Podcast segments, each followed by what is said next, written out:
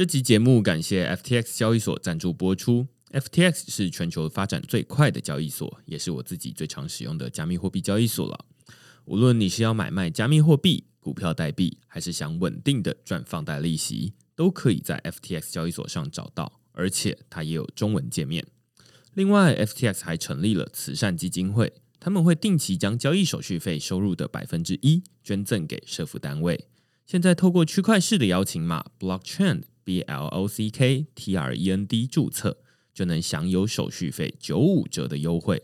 如果你抵押他们发行的 FTT 平台币，还可以减免更多手续费，甚至能每周拿到空投奖励哦。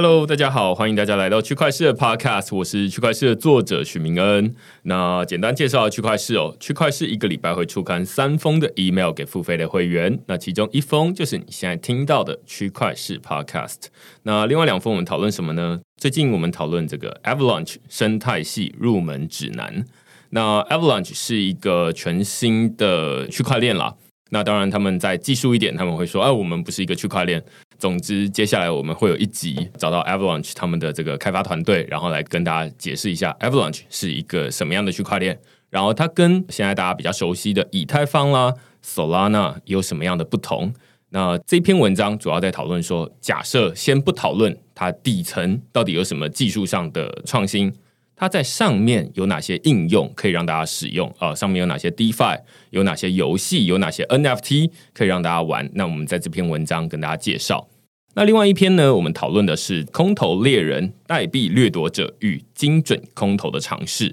那这篇文章就是在讨论说，哎，最近有非常多的空头。那当然，空头有的人会觉得说这是平白无故拿到一笔钱啦。那有人就会看到说，哎，这个天上掉下来的钱，感觉很好赚。那发现说哦，原来他们这些人是在之前就曾经使用过这些服务，然后他就有资格拿到这些空投。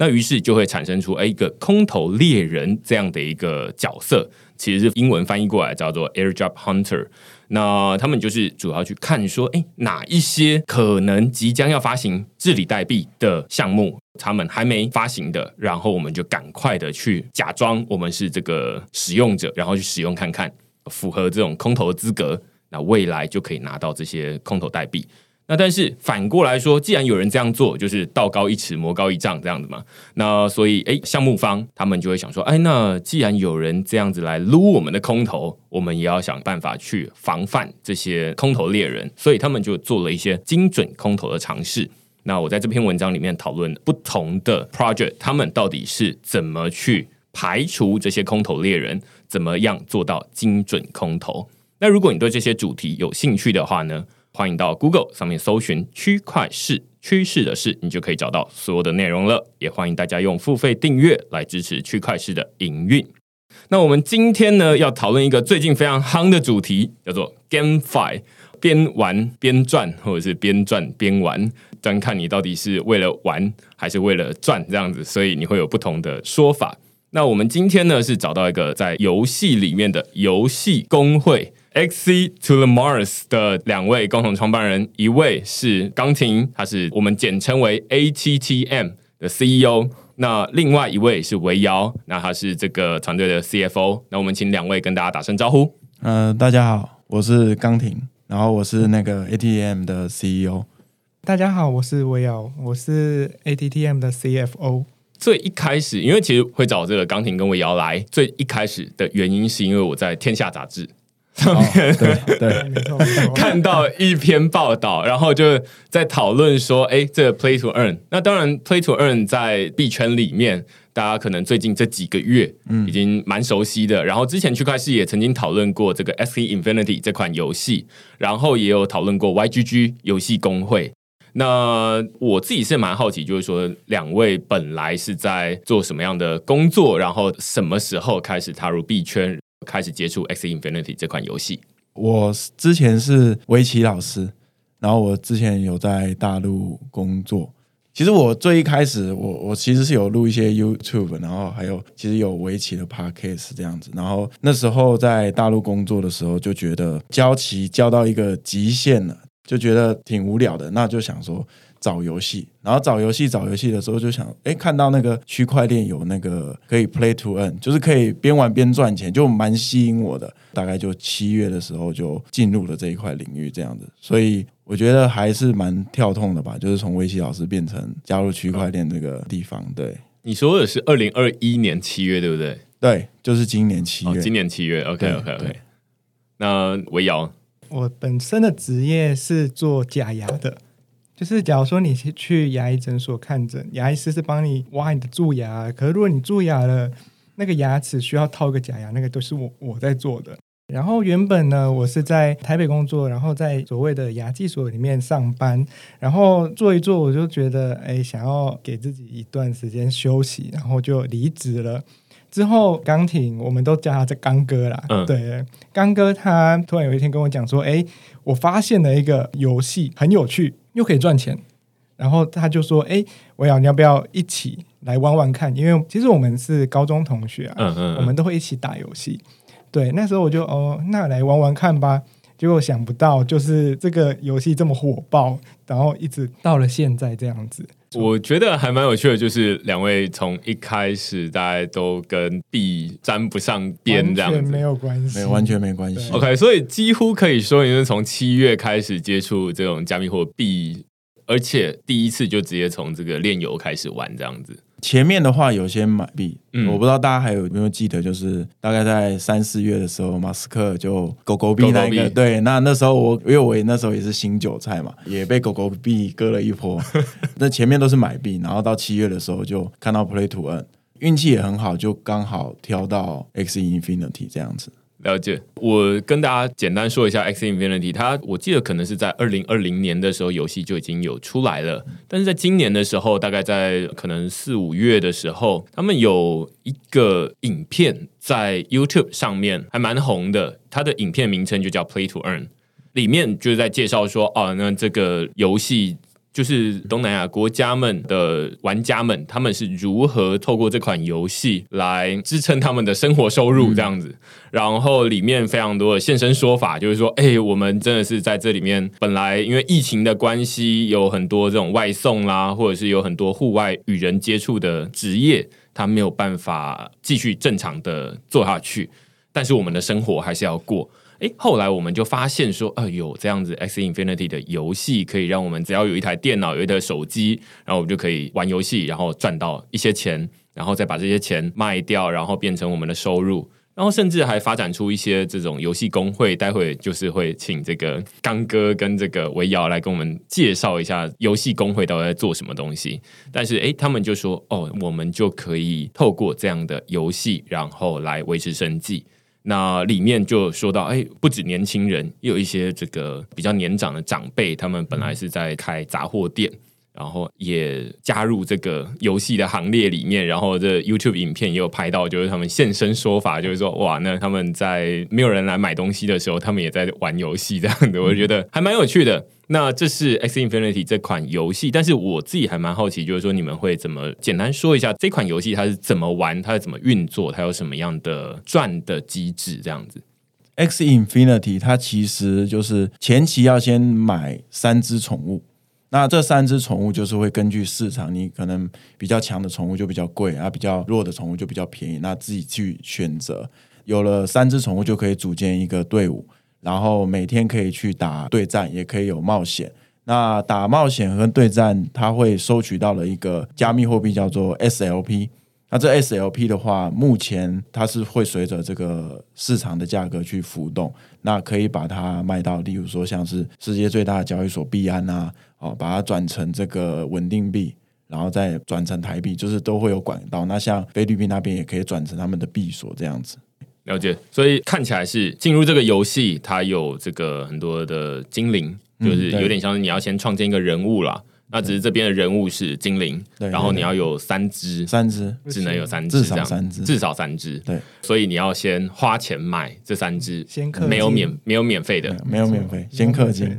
OK，所以要先氪金，然后现在一只大概是多少钱？现在一只地板丑大概一百美吧。一百美，一百美，因为像币圈都是用美金的计价嘛。对，对，大概一百美啊，强的有些稀有的可能都几十万美、几百万美都有可能。OK，对所以大家可以听得出来哦，就是这个游戏一开始玩最基本一百美，然后这是一只哦。对，刚刚说要三只才才可以进入游戏，所以在还没有开始玩游戏之前，先氪三百美再说。对对 对，没错。氪一两万台币左右。对对对，那这个就跟大家的本来的游戏的体验很不一样。像我自己常常在玩哈利波特啦，就是打发时间。那哈利波特它我玩到现在可能有几个月的时间了，我都还没氪半毛钱。你没有氪金吗？虽然我觉得说，哎、我好像应该要氪金，然后可以虐别人，这样很爽，嗯但是哎、我还没有。但是我就可以继续这样玩，这是绝大多数的游戏的模式嘛？它就是说，哦，那先让你免费玩，嗯然后你想要玩的更强一点，你想要在里面获得一些成就感，或者是怎么样，那你可以氪金这样子。嗯那但是 X Infinity 比较不是这样子，它比较像是说要玩吗？先氪金要不然你就是在门口这样子，什么都没有。我自己在写 X Infinity 的文章的时候，也是被挡在门口。然后那时候记得三只加起来要五百美金左右，那现在说三百美金，那所以可能稍微低一点或稍微高一点，反正那时候可能比较少人便宜卖这样子。总之这是一个，然后接下来刚哥有提到，就是说这个里面精灵有强弱之分嘛？对对强弱之分是比较容易打赢别人吗？它好像是一个卡牌游戏，对不对？对对，它是卡牌游戏。那每一只宠物它其实有六个部位，四张卡牌。那它是不同的部位组成，会有不同的牌。所以你如果要一只宠物四张牌都要很强，它身体部位就要特定那一些身体部位。嗯所以特定的话就会比较贵，这样子。而且他们是三支，然后三支是轮流吗？还是说一次三支对战？因为刚刚有说它是一个对战游戏嘛，然后我是一次三支，然后于是就会有这种相互搭配的这种啊，限制。对对对对对，就一次三支，然后你这回合要出什么牌你自己决定，就是有点像炉石吧，嗯也也有点像像哈利波特一样。对，所以看起来就是说，有的人可能他的策略就是说啊，那我氪很多钱，然后我觉得三只都买最强的，但是这未必是最强的组合，对有可能最好的应该是这三只能够互相搭配，有什么肉盾在前面这样子。呃，对对对，没错没错。OK，它里面有什么样的东西？就是有肉盾，还有什么东西？有它有八九种种类，就是有有鸟的啊，啊鸟的话就是可能速度很快，攻击很高，有兽啊，也有草，就是你刚才讲的肉盾。那通常这种草就会放在前面，先吸一点伤害。嗯对，也有鱼的种类，还有爬虫这样子。对，所以它能够组出来的组合其实非常多。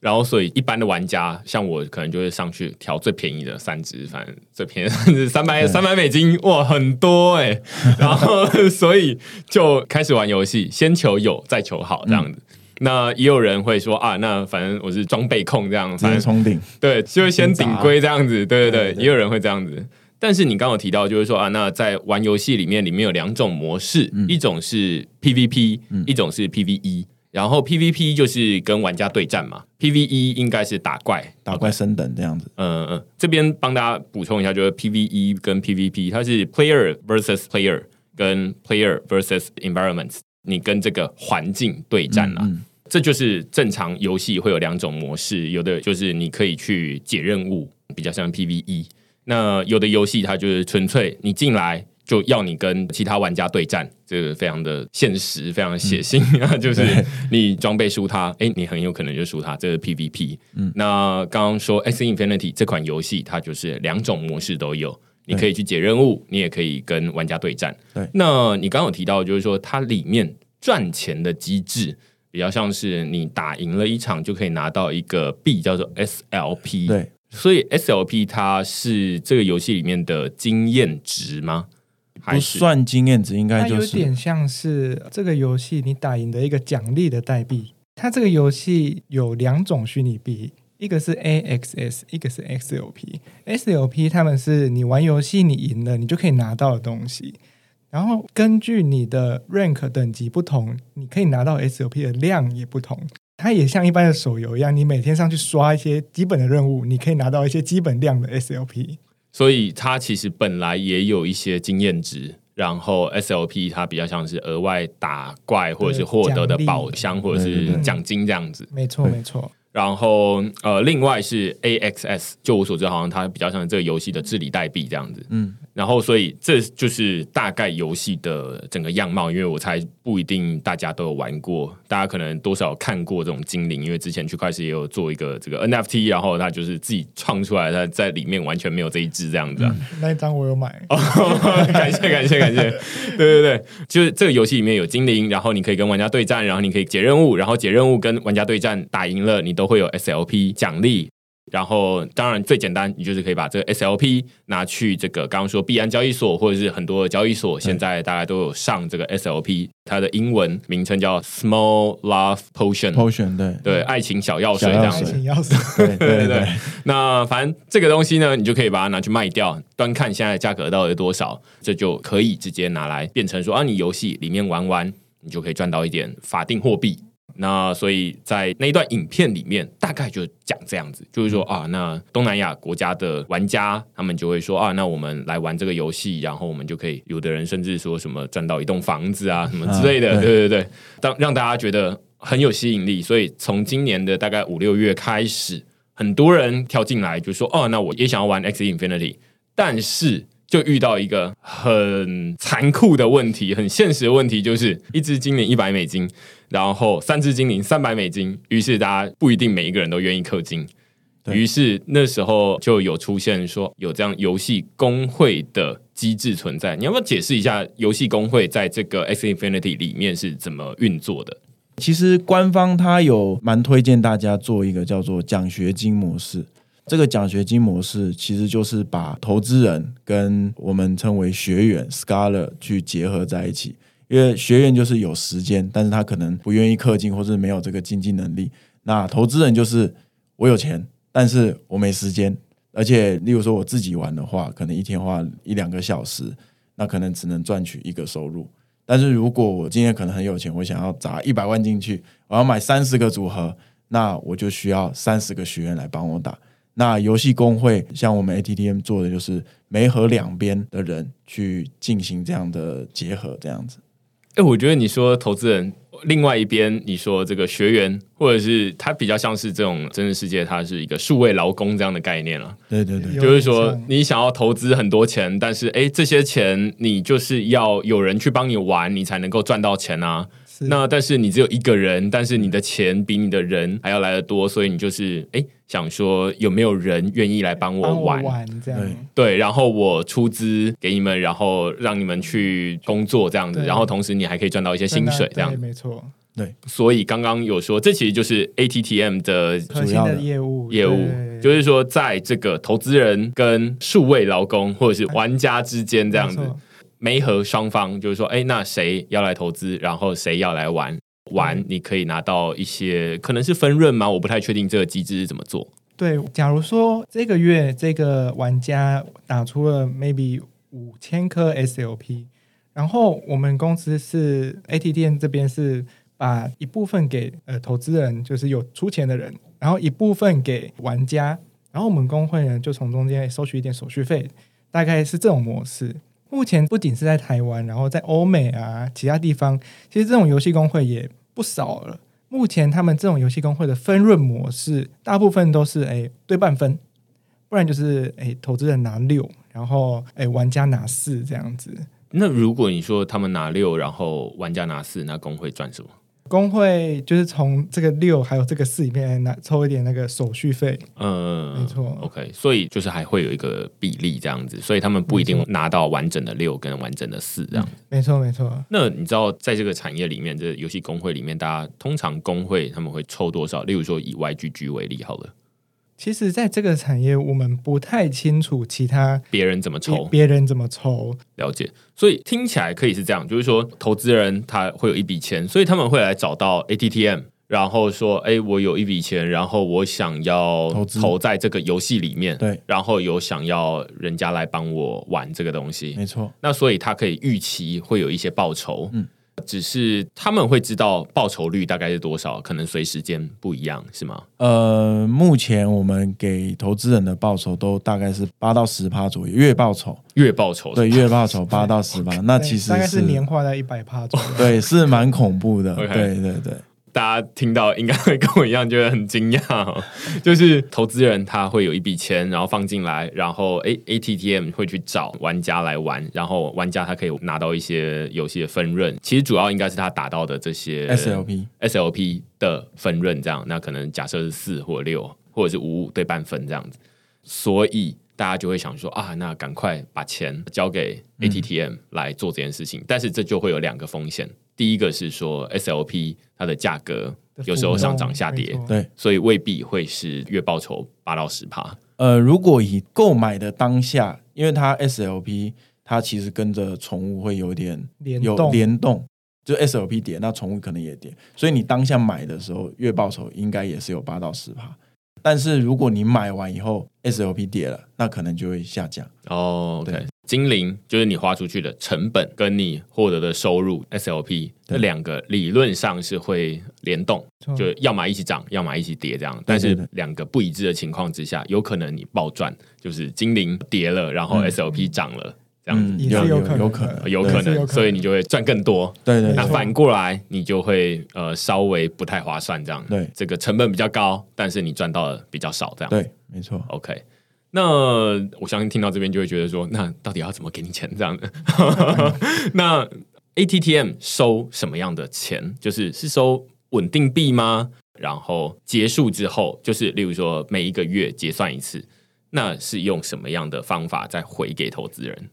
我们收投资人的钱，我们不管是收稳定币还是收台币，你就算给我们以太币也是可以，这边都可以帮投资人做之后的一些操作。嗯，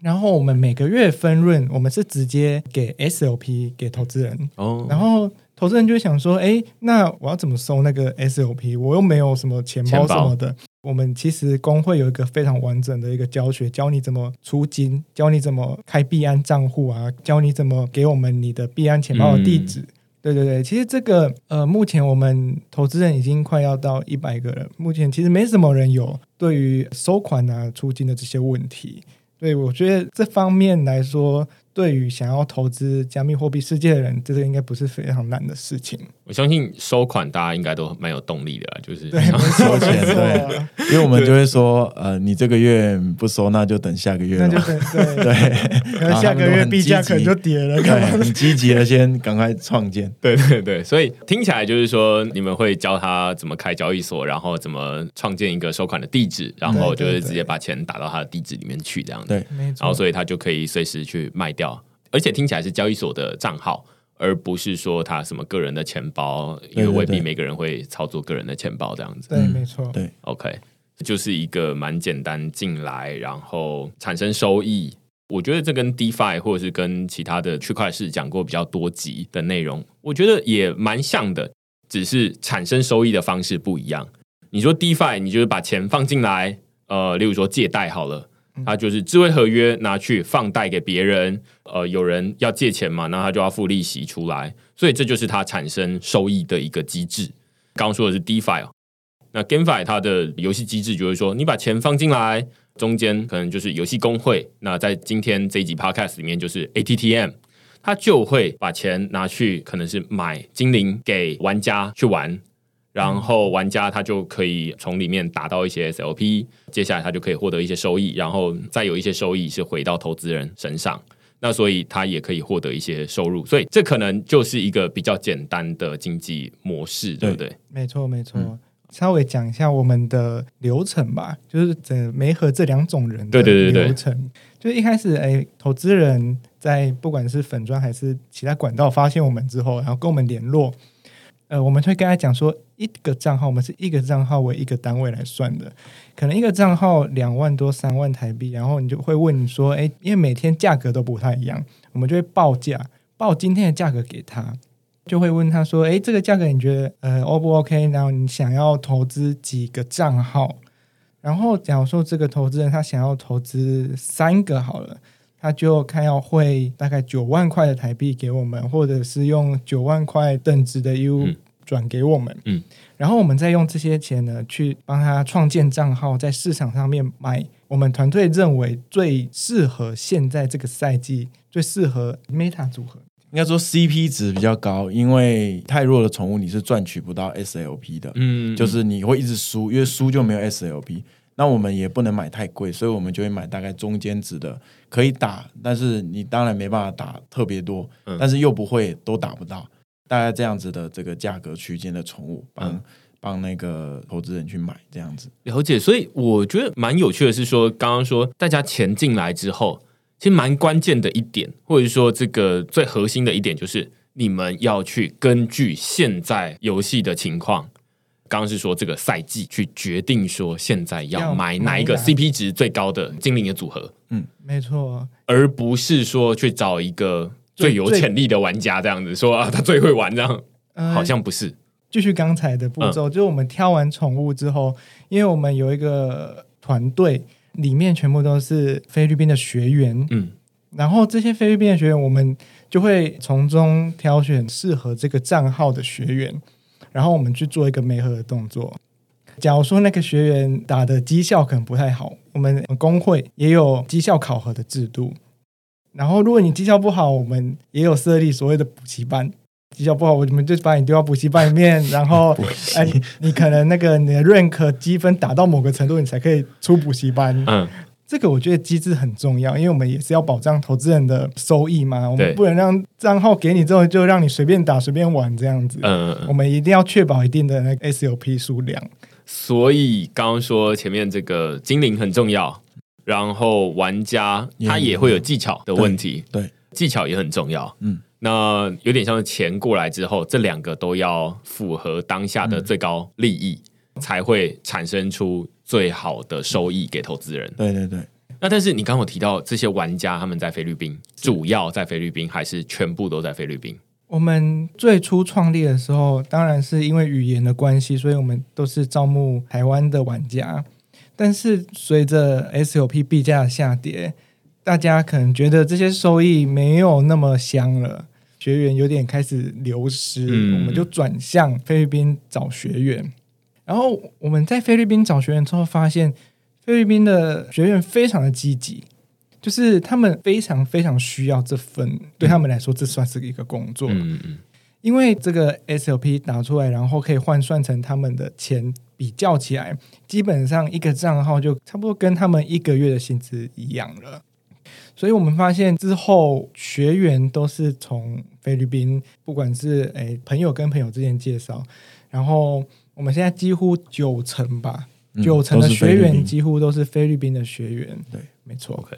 这确实就跟最一开始我前面提到 Play to Earn 那个影片里面，它也是从这个菲律宾开始，或者从这个越南啊等等的东西。总之，它的平均收入相对低一些些的国家，而不会是从美国啦，或者是什么欧洲啊，然后他们平均的消费水准非常的高，然后相对在这边产生出来的这收益，就会觉得说啊，那个感觉好像跟我在这边打工的这个薪水差不多，或者是比这个还低很多，那我就不愿意。所以刚刚会提到说啊，那相对在台湾。玩家就会觉得说啊，这个呃薪水就比较没有那么有吸引力，但是移到其他的国家，诶，这可能就会变成是一个蛮有竞争力的薪水。这边的薪水就是打引号的薪水啊，就是说它就是一个收入，但是这个收入是 SLP。学员也是拿 SOP 吗？还是他们是拿稳定币？学员也是都是拿 SOP。我们发现，在菲律宾的学员，他们已经就是有个共识，他们都有自己的 running 地址。嗯、补充一下，就是 running 是 X Infinity 这个游戏的一个侧链。嗯，几乎每个学员都有自己的 running 地址。然后他来应征我们学员的时候，我们就会跟他要他的钱包地址，然后到发薪水的时候，我们就直接 SOP 直接进他们的钱包里面。嗯，对。哦，所以他们就是会自己想办法去把 SLP 换成他们需要用到的这个法定货币，这样子、就完全不用理他们，就是说啊，到底要他们有他们自己的管道的。哦，我觉得很有趣的。刚刚说 Ronin 啊，就是说，因为大家现在都知道说，以太坊上面的手续费很贵嘛，就是说你要做一次操作，你要 approve 一次就是几十块、几百块美金就不见了。然后你要玩一次游戏，或者是你要在 DeFi 这个去中心化交易所里面做一次这个买卖换币的服务，也是几百块美金就不见了，这个手续费而已哦，还不包含本金，所以你的本金要非常大，你才会让这个手续费看起来比例非常的小。那于是大家就会觉得说啊，这样子完全不划算，更不用说去玩游戏。所以这个 X Infinity 游戏开发商，他们叫 Sky Mavis，、他们就会去开发一个自己的比较像独立的区块链了，叫做 Ronin 这个区块链。然后就是说啊，那我们跟以太坊完全独立开来，但是中间有个桥可以连接，所以我们可以把以太坊的这个币转到 Ronin 我们这个链上面来。但是我们就不会因为以太坊上面的塞车而导致我们的手续费很贵这样子，所以这是 Ronin 区块链。然后还蛮有趣的是说，至少菲律宾的玩家他们都已经会自备这个 Ronin 的钱包。我相信这个在台湾肯定大家会觉得说啊，大吃一惊，就是大家可能比较常听过的是说啊，你有没有 MetaMask 钱包？诶有有有有，大家都比较熟悉。但是在其他国家或者在不同的地区，大家先天的技能就会不一样。那像他们本来就比较熟悉玩，或者说身边本来就有人在玩这个 S Infinity，然后大家就会说啊，那你就要先有这个 Running 的钱包。那所以我每一个人来比较像是说啊，他们可能都有了这样子。嗯而且很酷的一点是，他们来应征，他们都还有把，就是像我们去应征工作一样，他们还做了一个自己的履历，嗯，对，还有他们的照片啊，嗯然后什么名字，然后出生年月日，然后会什么技能，曾经玩过什么策略型的游戏什么的，嗯非常的完整，我们真的看到很惊艳，这样子对，真的就跟面试一样。真的 真的。那你们的录取条件是什么？就是会看什么东西？我们录取的话，就是会看他的身份证，他就是要像那个拍那种啊 KYC KYC 一样，然后还要录个影，然后自我介绍，然后最后要说一下 “X to the Mars” 这样子，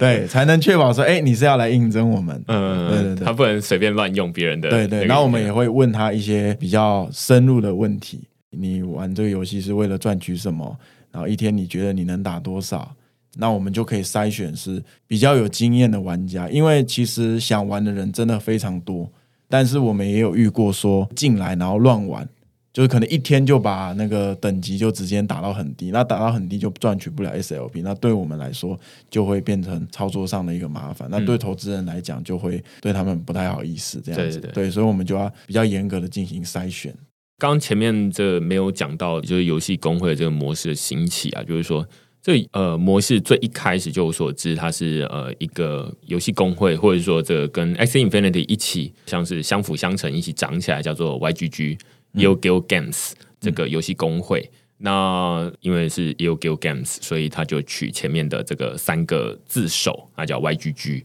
那 YGG 这个游戏工会呢，他们就是最一开始在这个 X Infinity 里面，就是说啊，那大家可以不需要去花钱买这个精灵，我们就直接买精灵给你了，你可以直接用这些精灵来打，然后你就可以获得一些分润。那最一开始这个 YGG 就是从这个东南亚这边长起来的，然后主要的理由就是刚刚刚哥或者是这个我瑶提到，就是说这边的收入水平相对比较低一点，所以这个游戏上面的这些收入比较有吸引力。但是我那时候在写这篇文章的时候，我就非常期待，就是 YGG 应该要来台湾。来救赎我这些，就是我们这些觉得一开始要氪金三百美金就会觉得太贵的人。嗯，其实我觉得不管在台湾还是在欧美，一款游戏开始玩就要让大家氪金三百美金，我觉得这对无论哪里应该都还算是一个负担的，对对对，还算是一个负担，因为尤其是你都还没有玩到游戏，你就要先出钱这样子。对，所以我就会觉得哇，这个模式很棒。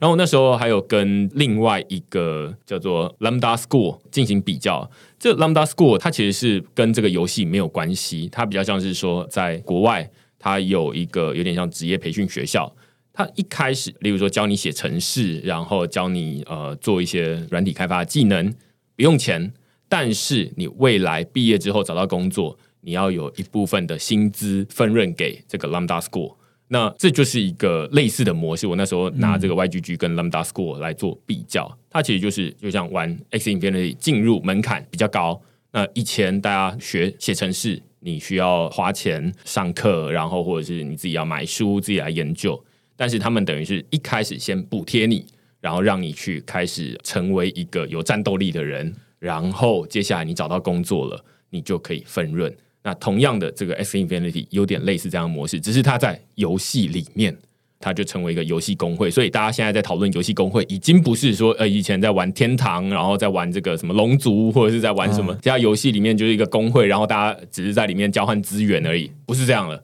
现在比较像是说，哎，那大家组成一个工会，呃媒合投资人跟呃这个玩家，然后一起来赚钱，让两方或者说三方都获利这样子。然后游戏它本身也可以透过这样子来获得更多的玩家。玩家，对对对对，他们自己也很鼓励这种行为。对，因为大家也可以想象，就是说，如果它可以降低这个进入门槛，但是同时这门槛也不是真的降低了，而是大家还是要买精灵进来，但是是因为有投资人补贴，然后投资人也不是傻傻的补贴，他是想要赚到后面的收益，所以大家都有点获利的感觉，这样四赢。四赢那种，对对对就是对，对，所以这个是一个新的大家会讨论 GameFi 的模式啦。但是我自己还蛮好奇，就是说现在你们除了看这个 X Infinity 这一款游戏，它有一个这样子相对比较完整的机制之外，就是你们还有在看哪样的游戏，然后它有类似的机制，然后你们可能未来会进军到其他的游戏上面去。呃，我们其实，在之前也接触了蛮多 GameFi 的项目。现在蛮多的 GameFi 项目，要么就是它只是一个雏形，就是可能它有一些美术图，然后基本的游戏画面。其他的游戏的话，像是最近比较火的飞船、挖提麦的这些项目，然后之前我们也有投资什么像加密狗啊，然后还有什么 Overlord 这些，就是很快就死掉了，就是可能一个礼拜、两个礼拜就死掉了。所以我们也目前都是在找其他的项目。那目现在有一个比较新的游戏叫做 Santa Arena。这个游戏目前以游戏性来说，其实跟 X 蛮像的，甚至它有点像是 MOBA 游戏，就有点像英雄联盟啊，然后荒野乱斗这种的，它也是可以 Play to Earn 的。那我们现在就想说，要组建一个属于我们 ATDM 的战队，那我们要培养会玩这个游戏的这个选手，这样子。我觉得你刚刚提到就是有一个飞船，那个我也有听朋友在玩哦，然后我觉得很有趣，就是呃，现在 GameFi 的玩法除了 X Infinity 之外啦，就是说有很多链上的游戏，我会觉得它的模式比较像是资金盘，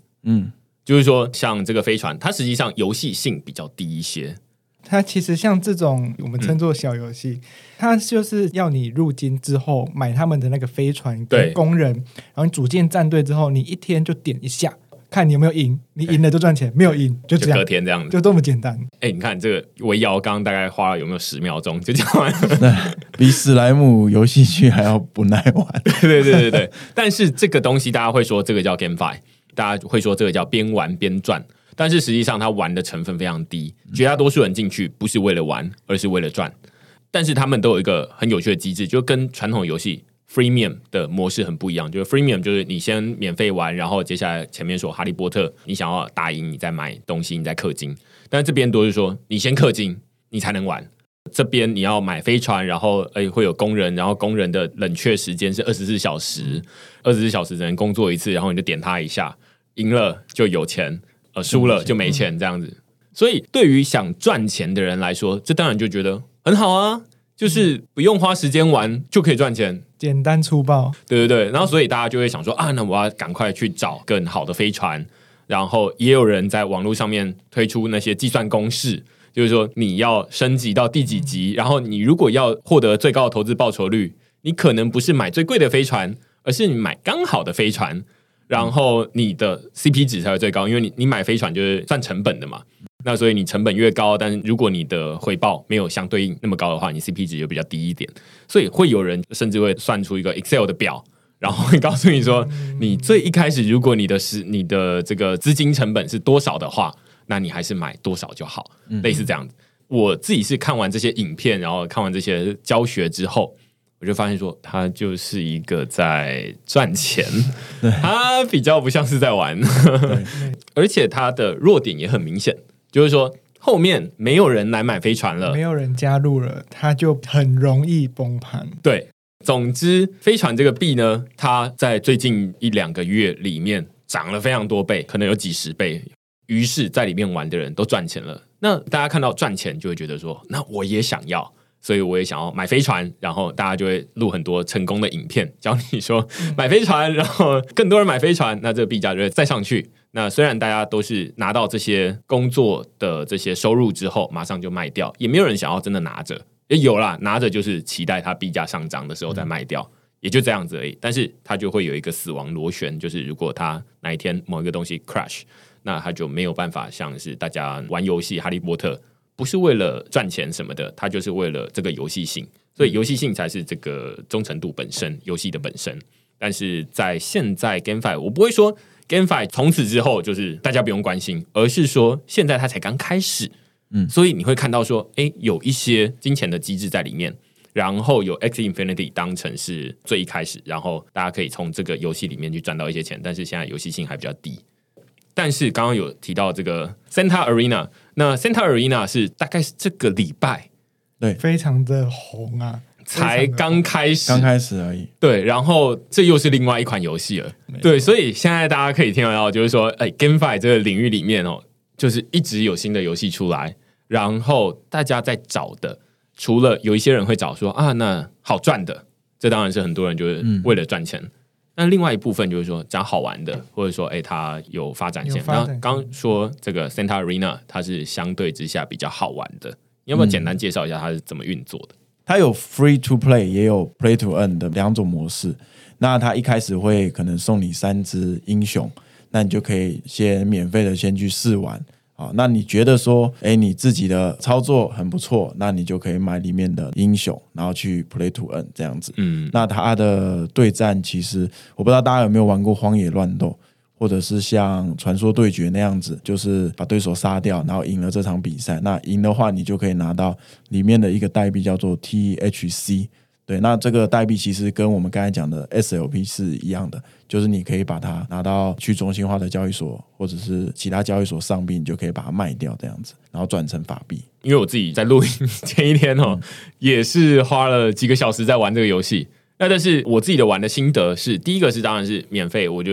玩免费角色。他就会一开始送你三只，然后你每一次你就会选择一只出去跟人家决斗这样。嗯，如果赢了，你可以拿到 THC 这个代币，那 THC 你就可以换成法币，或者是你换成 USDT 都好这样子。那只是说，如果你要抽比较好的角色的话，你可能就要买另外一个币叫 THG，再去抽这个盒子。所以大家就想说啊，那如果有越多人想要加入这个游戏。第一个，当然它有免费玩机制，但是免费玩，就我目前实测起来，你要玩到可以赚钱跟出金，时间成本会蛮高的。对对对，而它已经比这个 S Infinity 或者是说刚刚说的这种飞船啊等等还要再进步一点，它就更接近我们现在这种一般的手游的感觉。对对对，你就是很容易进来，只是它有一些可以赚钱的机制。这个币是在币安智能链上面，所以你就可以提到这个币安智能链上面 Pancake Swap，然后就把它卖掉。所以这就是蛮简单的机制。你说他们的这个机制，我觉得还不错的一点是，他们用先用呃免费游玩的机制吸引玩家进来，然后像我们一般手游氪金，然后我们氪了变强了，赚到更多的游戏代币。可是那些游戏代币可以干嘛？就不能干嘛？可是他们现在呃上链变成链游，你买比较强的角色，然后赚到游戏代币，你还可以换成真的钱。所以我觉得他们这个方式是跟 X Infinity 算是走不太一样的路线，我觉得两个各有优点。我觉得维瑶刚提到这个很有趣哦，就是说以前有玩过很多这种线上游戏，他们不是说不能从这游戏里面赚钱，例如说当什么 GM 或者是当什么专门在里面做衣服或者做武器给别人的，然后他卖之后，他可能会上那个什么八五九一嗯上面卖，对不对？然后他就可以赚钱啊。或者是他卖一些很稀有的材料，他也可以赚钱啊。这些其实本来就可以赚钱了，只是说游戏它本身不太鼓励大家这么做。游戏它本身鼓励大家氪金，但是不鼓励大家出金出来。嗯嗯，就是不鼓励从游戏里面赚钱。赚钱是只能游戏开发当中做的事情，不是各位玩家做的事情。各位玩家只要负责贡献钱就好了，对不对？理论上这是本来游戏的逻辑。但是在区块链这个游戏里面，现在为什么大家会讨论 play to earn？就是因为这是以前游戏开发商不会想要做的事情。就是说，不只是他们自己赚钱，而是来玩的人通通都有机会赚到钱。那只是现在的门槛是你要先氪金。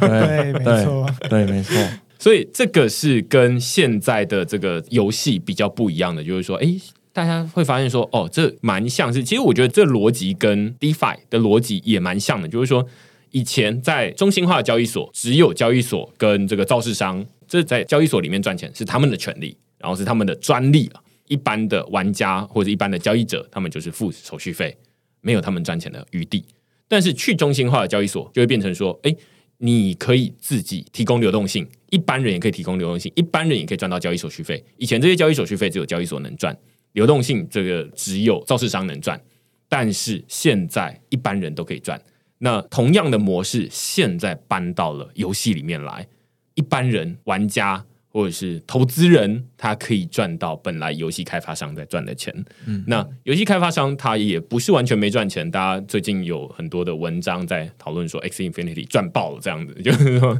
哦，他们透过这个分润啊等等的，或者是呃，我记得买卖的一些手续费，对，宠物买卖手续费，然后还有他们需要耗消耗里面的一些代币，他们就也可以靠那些代币来赚钱，这样。对，所以在 X Infinity 里面，其实有很多种不同的玩法了。有人是专门靠这种战斗，然后赚 SLP 来赚钱；但是也有另外一种玩法，是专门去孵育很多精灵出来，然后卖精灵。对对对，没错没错，就是这是有很多种不同的玩法。哎，那孵育啊，或者是每一次的手续费啦等等的东西，X Infinity 开发商他们都会赚到，那这是赚到他们该赚的。那或许未来也有人想说啊，那这个可能应该要开放给大家啦，等等的。那这就会回到刚刚前面一开始提到 X Infinity，他们会有一个治理代币叫 AXS。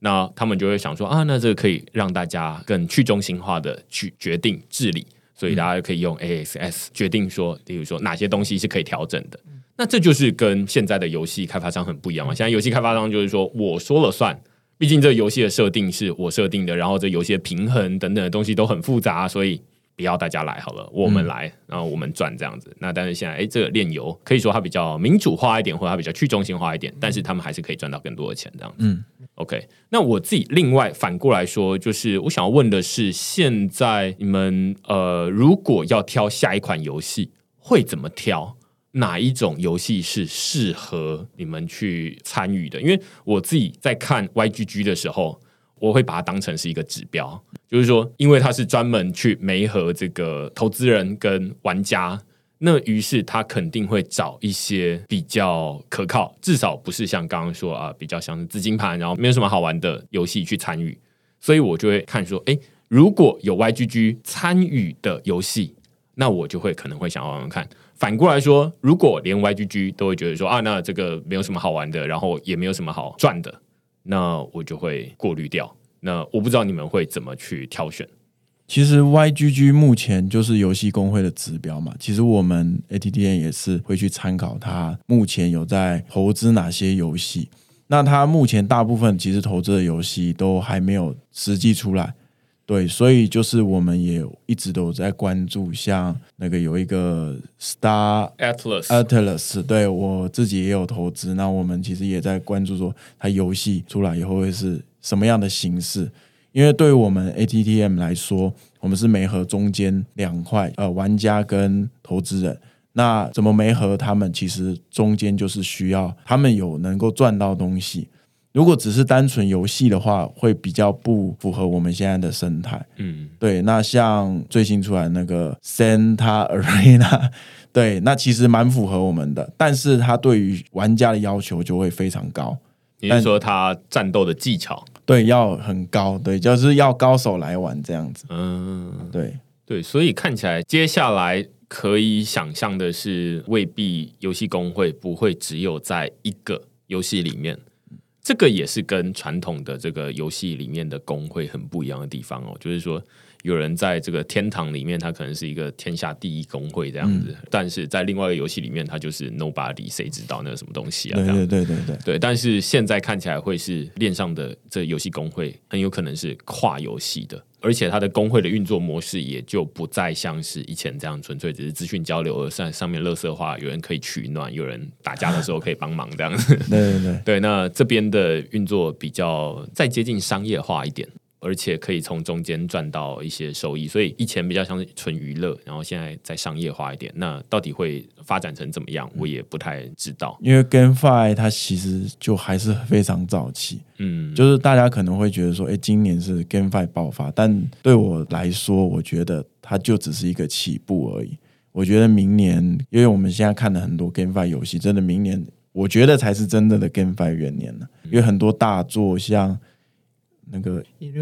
对，然后还有 Star Atlas，对，然后还有很多很多，三 A 其实级大作在明年都会发。对对对，所以我觉得今年有点像是预热，就是非常多的游戏出来了，那明年应该会有一个比较杀手级的三 A 游戏出来。我自己另外一个蛮好奇的就是说，YGG 他们，因为他们是在这个呃游戏工会里面是一个比较像领头羊的角色啊，那他们有发行他们的代币，你们知道他们大概是什么用途吗？是治理功能还是？我有看了一下他们的，白皮书，他们目前就是因为他们应该就是这样募资嘛，然后有一部分去投资其他他们觉得有发展性的游戏，对，然后有一部分就是可能维持他们的社群，嗯嗯，对，然后某某一部分就是大家如果有投钱可以去治理他们，就是投票权嘛，就像刚才讲的，大部分都是这样子。对，所以我觉得，因为 YGG 很有代表性，另外一个很重要的原因是因为戏骨的知名的创投叫 S S N Z 有投资啊，然后就是很难想象一个戏骨的科技的创投会去投资一个游戏游戏工会。对，这是以前不可能的事情啊！以前就是说，谁要去花钱加入一个游戏工会啊，麦当啊？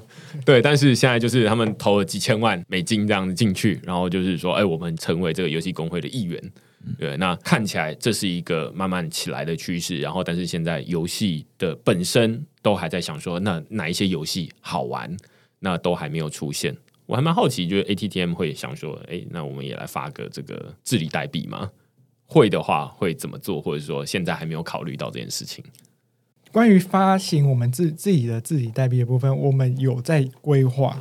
然后我们应该也是会朝向 YGG 这个模式去前进，可能也会参考他们的代币怎么分配，分配给我们团队，分配给整个生态的发展，然后哪些是要在市场上面流通的，然后。具体来说，其实我们还没有想那么远，因为其实我们还有很长的一段路需要走。对，完全可以想象，就是从这七月刚开始加入链上游戏，然后一直到现在，会有很多东西要对啊，其实也才几个月的时间。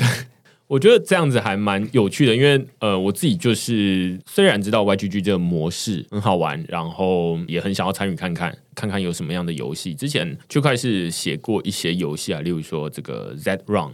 这个恋上赛马，可以让大家就是说，哎，就像香港这个很赌熟悉对对对，很熟悉赛马嘛。但是在这边，你就是可以去买一匹在链上的民居替你跑，然后因为你实际上要买一匹马或者是养一匹马，这个成本很高，而且你还要空间啊等等的。但是现在链上赛马放在你钱包里面就好，不占空间，不需要吃饲料的，但是它还是可以每次帮你跑赢钱这样子。但是一只链上的民居也不便宜哦，我那时候看这最贵也有到几亿的这样子，但是他就可能就很会跑嘛，很会赚钱啊。那所以也有人可能会想说啊，那我们去组一个这个赛马团队啊等等的东西，然后去赢钱。所以其实，在现在你可以想到说，哎，有很多可以玩的日常生活的娱乐都会在链上出现，然后无论是数位的、是真实世界的，都会有这样子。听到你讲到这个，我突然想到最近其实也很红的那个虚拟土地 Sandbox。哦，对对对，没错，在 Sandbox 上面买的虚拟土地，可能都可以在真实世界买一栋房喽。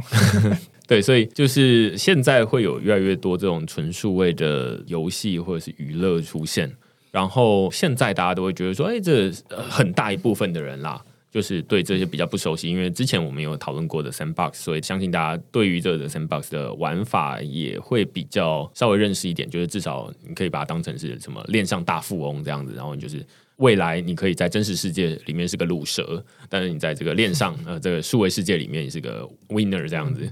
但是有的人会觉得说啊，那数位世界里面的资产哪有值得那么多钱，然后哪有值得几十万？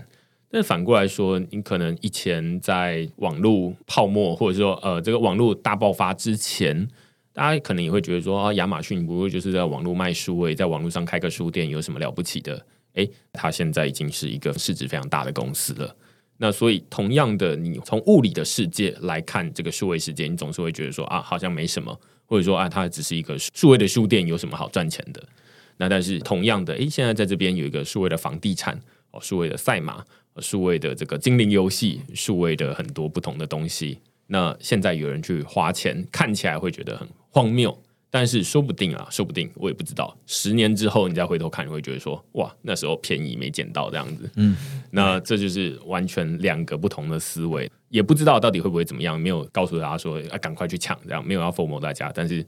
即便你不参与，你也可以去看一下，就会说它到底发生什么事这样子。嗯，然后我想要知道的是说，因为你们现在比较像是说跟随现在游戏工会的模式啊，我不知道你们在操作上面。有没有发现说这个模式有没有什么很明显的问题，或者说未来它可以怎么发展，可以找哪些公司合作，然后来解决某些问题，或者说能够做得更好这样子？目前我们在做这个游戏工会遇到的，我认为最大的问题是投资人对于这个领域非常陌生而不信任，再加上他们会担心他们的收益。就是会随着帮你打的学员打的好不好而浮动。对对，如果你的学员很烂，你就这个月可能投的钱就只有回收一点点而已。他们可以付费挑学员吗？目前学员其实都是我们在管理，然后我们其实有推出一个固定收益的方式啊。嗯，关于这点，其实是我们遇到目前比较大的难点。我们希望能与那种像是数位资产管理平台的公司合作。就有点像是 Stake 啊、Incentive 这种，因为他们是提供一个平台给完全不懂币圈的人，可以简单的投资、简单的进入。然后我们假如说把我们这个投资项目包装成一个有点像是一个申购方案，对，然后也可以让投资人更放心、更简单的加入 GameFi 这样。哎，我觉得这很有创意耶，而且看起来蛮可行的。嗯，就是说，假如 Stacker 它上面就跳出一个多一个方案。然后那个方案不是说他们现在可能会有量化方案啦，然后什么 DeFi 跟云之类的，对啊，等等。然后现在就会变成呃多一个是 Play to Earn，然后这个模式背后是有人在帮你玩游戏，但是总之投资人他就可以把钱放进去，然后还可以获得一个比较固定的收益，这样。嗯，对啊，还蛮简单的。然后蛮像是你们刚刚说的，就是现在你们在做这件事情，但是希望未来这件事情可以。直接包给专业的人来做，这样，然后由他们有点像当一个入口，然后你们是产生收益的一个机制，这样子，然后你们专心的去管这些学员，而不是哎还要去哎找投资人，然后我们又要管学员，然后又要总处理中间很多一些繁琐的事，这样哇，这样很棒哎。或者是什么 Metric Port，或者是什么呃 Amber 等等的感觉，好像都是都是一个潜在的对象。那只是他们现在都还没有推出一个 Play to Earn 的方案。他们可能也有这种以太坊二点零的抵押，然后有可能很多 GameFi 的东西方案这样。这很赞，这很赞。还有吗？还有，其实我们也是想要宣传我们自己。就我们其实加入币圈没有到特别久。那其实对整个币圈的整个生态也不是那么了解，所以其实像我们也有看那个手榴弹嘛，它是算是币圈的公关公司吧？嗯，对。那其实我们也很希望能够跟他们合作，让他们去帮我们包装我们、推广我们这样子。OK OK。对，也有包括其他的一些币圈比较知名的一些 KOL，对币圈的 KOL，像是嗯。老博士啊，然后脑哥啊，嗯，这些这样子，懂懂懂懂，了解。所以这比较像是说提升自己的知名度这样子。对对对对对，了解。好啊，那要真才的嘛，然后通常是需要到底要怎么营运一个工会，大家都不知道说需要什么专长这样子。呃，我们现在其实整个 ATTM 整个运作下来其实是蛮流畅的，但是我们未来可能要架构自己的网站。需要一些区块链的工程师，但是目前我们其实很难找到这样的人才，尤其是这样人才其实非常稀缺。然后也希望有想要跟我们一起创业的人来加入我们这样子。因为就像刚才讲的，呃，我们想要朝向 YGG 工会的模式去发展，势必我们之后就会想要发行自己的代币。然后关于代币的经济模型啊，那些白皮书，还有一些网站怎么串钱包的架设，其实。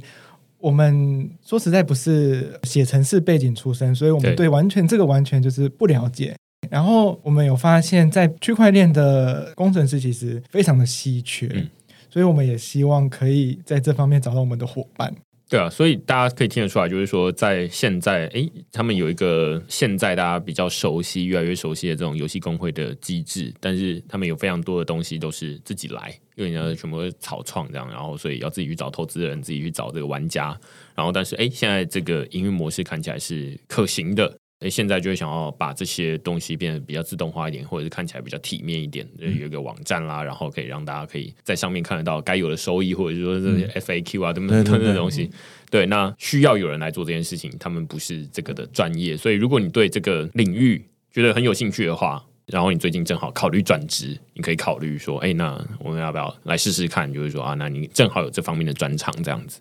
那今天非常感谢维妖，然后跟着刚哥来跟我们讨论 GameFi，然后我们发现说，哎，这其实跟我们以前玩游戏的模式很不一样，也就是先氪金，再想办法回收这样子，然后没有办法回收，哈哈，那就再玩下一个游戏这样子，或者说下一次考虑不要氪金，对对对，再氪金，这个是一个全新的模式。那我觉得，尤其现在大家在这个网络上面，例如说脸书啦等等的上面。会看到说越来越多人在讨论 GameFi，但是不知道说里面到底在大家在玩什么。而且我相信很多人也会跟我一样，就是说被一开始的这个入金的门槛被挡住了。那我们希望透过这一集让大家知道说，哦，现在大概从最一开始最红的这个 X Infinity 这款游戏，大家怎么玩，然后怎么赚钱，然后里面衍生出来的游戏工会的机制是怎么样。接下来我们再来看看，说啊，那他们可能会延伸到哪些游戏里面去？然后他们怎么挑游戏？怎么挑玩家？怎么挑投资人？然后未来他们想要怎么跟其他的公司合作？你可以听得出来，就是说，哦，那未来它可能会变成是一个新的领域，值得大家关注。今天非常感谢两位来跟我们讨论这个主题啦。那如果你喜欢我们这集讨论的话呢，欢迎到 Apple Podcast 底下给我们留言或评分。那就下个礼拜再见喽，拜拜，拜拜，谢谢，拜拜，谢谢。